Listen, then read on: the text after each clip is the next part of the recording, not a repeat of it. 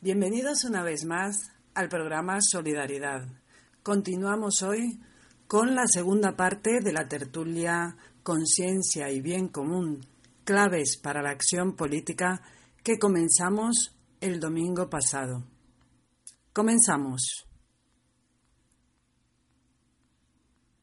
Bien, la conciencia, fundamental para estar en política. ¿Qué interpreta este sistema por conciencia?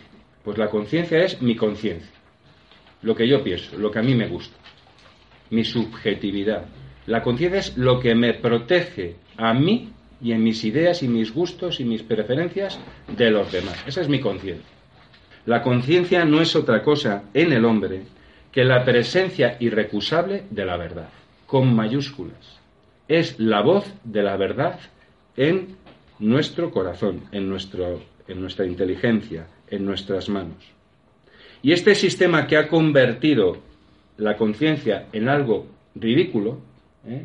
y minúsculo, que solamente se basa en defender mis gustitos y mis preferencias frente a los demás, frente a las exigencias morales de los demás, básicamente. Estamos hablando de qué me dice la verdad de las cosas en el interior de mí mismo cuando no tengo a nadie ¿eh? que me está observando. Esa es la conciencia. Y la conciencia en el ser humano siempre está vinculada a la verdad, a la verdad con mayúscula. ¿Qué ha hecho esta sociedad respecto a la conciencia? Algo muy importante. Ha eliminado el sentimiento de culpa, el sentimiento o el sentido de responsabilidad. Una conciencia sin sentido de culpa, sin sentido de responsabilidad, de que lo que le sucede a los demás es responsabilidad mía, es una conciencia enferma. No tiene los mecanismos biológicos mínimos para sobrevivir. Es como el sistema del dolor en lo biológico, en lo fisiológico. Si yo ahora mismo fuera insensible al dolor y yo pongo mi mano en el fuego, yo no me daría cuenta que me estoy quemando, porque no tengo ninguna señal objetiva que me diga me estoy quemando. Mi mano se destruiría, cogería una infección y me moriría sin haberme enterado.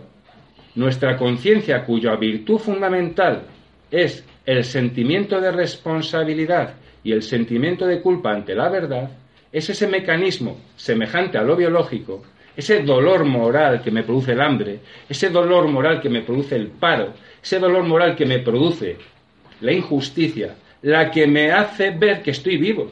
¿Y qué pasa cuando una persona no tiene ese sentido de dolor moral ante el dolor humano, ante la injusticia, ante el paro, ante el hambre, ante el aborto?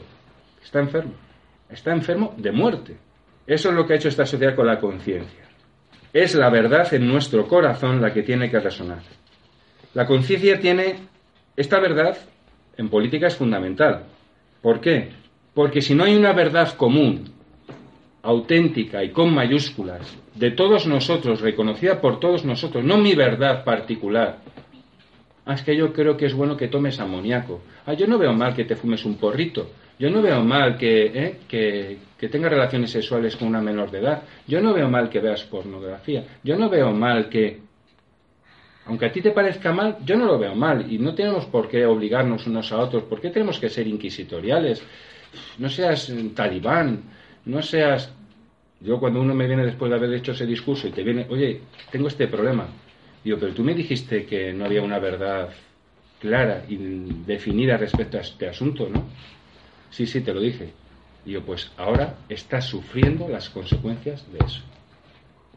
La frase que me sale no es, no es esa, porque tú te la has buscado. Evidentemente eso no sería una obra de misericordia, pero es lo más natural que habría que decirle, ¿eh? Porque aquí no vamos a echar la culpa siempre al sistema, sistema económico, al político, no, y nosotros tenemos culpa, ¿eh?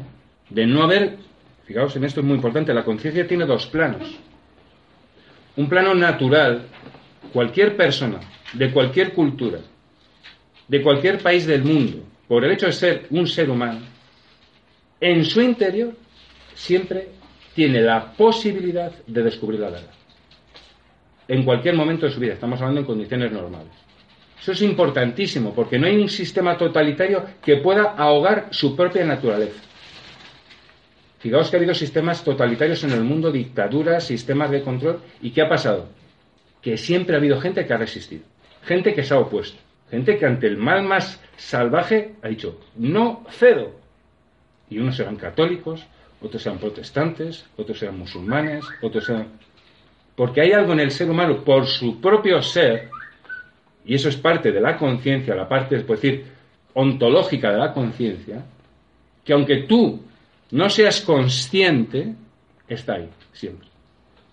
Por tanto, toda persona, en cualquier momento, es susceptible de cambiar su vida radicalmente, 180 grados, y ponerse al servicio del bien. En cualquier momento. Porque esa naturaleza no se puede suprimir. Pero esa conciencia inconsciente, que está ahí por el propio hecho de ser, hay que sacarla fuera. Y es donde viene la labor educativa, la labor formativa, que no se impone, sino que se coordina con esa naturaleza para sacar lo mejor de cada uno de nosotros. Y eso es lo que tiene que hacer un profesor, eso es lo que tiene que hacer un político a nivel de una nación. No sé si visteis ayer Invictus por la noche. Es una película de política de primera categoría. Se puede hacer que un país, un país, no una persona, un país supere el rencor y el resentimiento de blancos contra negros y se pueda empezar, empezar una marcha común sin matarse, es posible. Pero tiene que haber militantes que hagan eso posible. Ese es el primer plano de la conciencia que está ahí. Y el segundo plano de la conciencia es el de la consciencia. Somos conscientes de lo que hacemos. Y decidimos, porque es un problema de la voluntad, no de la inteligencia, decidimos poner nuestra vida al servicio del bien y de la justicia. No es un problema de que, ay, no lo veo, no lo entiendo. No, no, no. No es un problema, ay, no lo entiendo, no, no lo explicas bien. No, el problema es el siguiente. ¿Tú quieres luchar por la justicia o no quieres? ¿Tú quieres tener fe o no quieres tener? No es un problema de la inteligencia. Es un problema de la voluntad. Es un problema de la voluntad. Y tiene tres partes. El reconocimiento de la verdad, el juicio desde la verdad y el testimonio desde la verdad. Y van las tres unidas. No hay reconocimiento de la verdad sin juicio desde la verdad y sin testimonio, sin entregar la vida por la verdad. Y esa es la segunda parte de la conciencia consciente. Reconozco la verdad, juzgo desde la verdad y vivo la verdad y doy mi vida por ella, porque el mártir es eso. El mártir, la palabra mártir significa testigo de la verdad. Testigo de la verdad. ¿Cuántos minutos al año dedicamos a formar nuestra conciencia? Digo minutos por, no exagerar. No, no, es que yo actúo según mi conciencia, sí, bueno, muy bien. Pero ¿cuántos segundos al año has dedicado a formarla? Porque a lo mejor no has dedicado nada, ¿eh? Entonces, cuando uno dice, no, yo es que actúo en conciencia, sí, muy bien, pero ¿cuántos minutos has dedicado a formar tu conciencia? Tu conciencia, tu conciencia consciente. ¿Cuántas veces te has reunido con los demás para analizar la economía, la política, la sociedad y actuar en consecuencia? ¿Cuántos libros te has leído? ¿Cuántas veces has dado la cara en la calle por la verdad? Decía Ramón y Cajal, dice, ¿no tienes enemigos? Entre interrogantes. Entre interrogantes. ¿Es que nunca has dicho la verdad o has practicado la justicia? Hoy un profesional se le exige entre 5.000 y 10.000 horas de prácticas para considerarle profesional de algo y que maneje unos 100.000 conceptos teóricos y prácticos. De esos 100.000 conceptos teóricos y prácticos y de horas de prácticas, ¿cuánto hemos dedicado a la conciencia? ¿0,5? Exagerando. Ese es el problema. Y la conciencia nos lleva al bien común. ¿Qué es el bien común? Es, como decía, a mí la definición que más me gusta no es la de las condiciones sociales necesarias para el desarrollo pleno de la naturaleza humana en su dimensión social y personal, ¿no? que son las condiciones sociales, sino un poco lo que dio, lo, que, lo que dio Juan Pablo II ¿no? al hablar de la solidaridad. La solidaridad es la decisión, decisión firme y perseverante de trabajar por el bien común, de tal forma que todos, todos, seamos responsables de todos. El bien común es bien.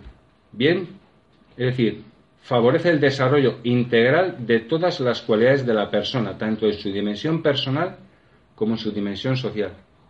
El bien común exige la participación de todos.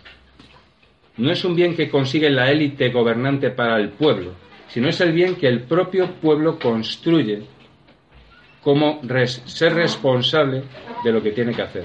Fijaos bien, En el bien común, la persona humana es el centro y el sujeto. Es el centro porque todo tiene que servir a la dignidad de la persona humana, pero es sujeto, es la propia persona humana la que tiene que responsabilizarse del bien común. El bien común no se construye desde el poder, se construye desde abajo, con la implicación de todos, y no excluye a nadie. Hay un economista que a mí me gusta mucho que dice, el bien común es como un producto en matemáticas. Vosotros sabéis que un producto en matemáticas, ¿qué es? Pues una serie de factores que se multiplican, ¿no? Y el resultado es el producto, la multiplicación, ¿no? ¿Qué pasa en un producto de muchos factores donde uno solo es cero? 3 por 5 por 7 por 20 por 10, por cero. Que el resultado es cero. Ese es el bien común. Cuando haya uno solo, un solo ser humano, que no protagonice o que no disfrute, las dos cosas, de las condiciones necesarias para su desarrollo como persona, no hay bien común pleno. No es la suma, lo que nos ha hecho el liberalismo capitalista es que el bien común es la suma de todos los bienes. El sumatorio, pero claro, en un sumatorio puede haber sumatorio cero, ¿no? Puede haber algunos elementos que sean cero y el resultado es positivo. Claro, esas son las víctimas que se sacrifican por los demás. Bueno, que las sacrificamos por los demás. No, no, es que en España, mira, a ver si crecemos un poco más económicamente, así, pero es que hay 8 millones de pobres que no pueden esperar. O hay 5 millones de parados que no pueden esperar a que la economía crezca. O sea, no vale ese modelo político, no vale ese modelo político, no es el bien común. El bien común exige que la persona esté en el centro y que no haya nadie excluido y todo el mundo protagonice eso como decía el otro día, claro, es que construir el bien común, eliminando, y en eso llevaba razón, no sé qué lo decía, eliminando a 5, a 10 o a 15 millones de personas es muy fácil. Lo interesante es hacer un bien común que no excluya a nadie. Eso es lo interesante del asunto. Que todo el mundo tenga un trabajo digno, que todo el mundo tenga una vivienda digna, que todo el mundo pueda formar una familia. Entonces el bien común es la armonización entre el bien personal que todos necesitamos para vivir y el bien colectivo de la sociedad que también todos necesitamos porque somos seres sociales, seres solidarios y comunitarios, ¿no? sin los cuales nos moriríamos sin esa dimensión social. ¿no? Seis líneas de actuación, de cara un poco a objetivar esto, ¿no? Las voy a mencionar simplemente. O sea, ¿cómo podríamos enfocar nuestra acción política? Uno, formar nuestra conciencia moral, intensivamente los que estamos en educación estamos viendo la degradación de la conciencia moral de nuestros niños. La degradación de la conciencia moral. Y está promocionada por sus padres. Que a su vez, como no tienen tampoco han promocionado esa conciencia moral, está conformada por el sistema social de medios de comunicación que es la que se le está metiendo. Primer elemento de la, de la acción política. Sin conciencia moral no hay política del bien común. Segundo, cultivar la vocación del ser humano como esa tendencia natural que todos tenemos a construir el bien común. Nuestra vocación tiene cuatro dimensiones. Nuestra vocación sexual como hombres y como mujeres, nuestra vocación de Estado, sacerdotes, matrimonios, nuestra vocación profesional y la vocación a construir el bien común, que engloba todas las demás. Tiene esas cuatro dimensiones, no se pueden separar. Una persona con vocación es aquella persona que pone sus cualidades, las que tiene, las que Dios le ha dado, al servicio de las necesidades de los demás, a los servicios de las necesidades de la humanidad. Por tanto, la potencia creativa es enorme. Tercera característica, cambiar nuestras formas de vida. Una cultura de la solidaridad, una cultura de la vida. Frente al materialismo, el relativismo y el utilitarismo, una cultura de la vida.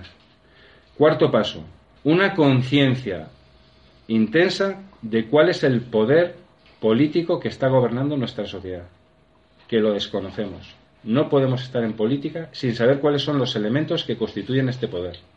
¿Cómo es este poder hoy en día? ¿Y cómo va a ser este poder en los próximos 50 años? No podemos estar en política pensando que lo más grave que le puede pasar a este país es que Pablo Iglesias gane las elecciones. Eso es una chorrada como un piano. Cinco, profundizar en lo que va a ser nuestra civilización que es la civilización de la información, de la tecnología. Queramos o no queramos, nos guste o no nos guste. ¿Qué significa eso? ¿Qué implicaciones tiene eso? Y sexto, asociarnos apostólicamente, si somos creyentes, y políticamente, para plantearnos la construcción del bien común. No es posible estar en política de manera individual. Es una contradicción. No se puede. La única manera de que nosotros consigamos unos objetivos a largo y medio plazo, no nosotros, cualquier ser humano, es que haya instituciones que hagan que esa lucha sea sistemática, permanente y organizada. Y eso no es posible sin que haya una organización, una institución militante que dé consistencia a eso.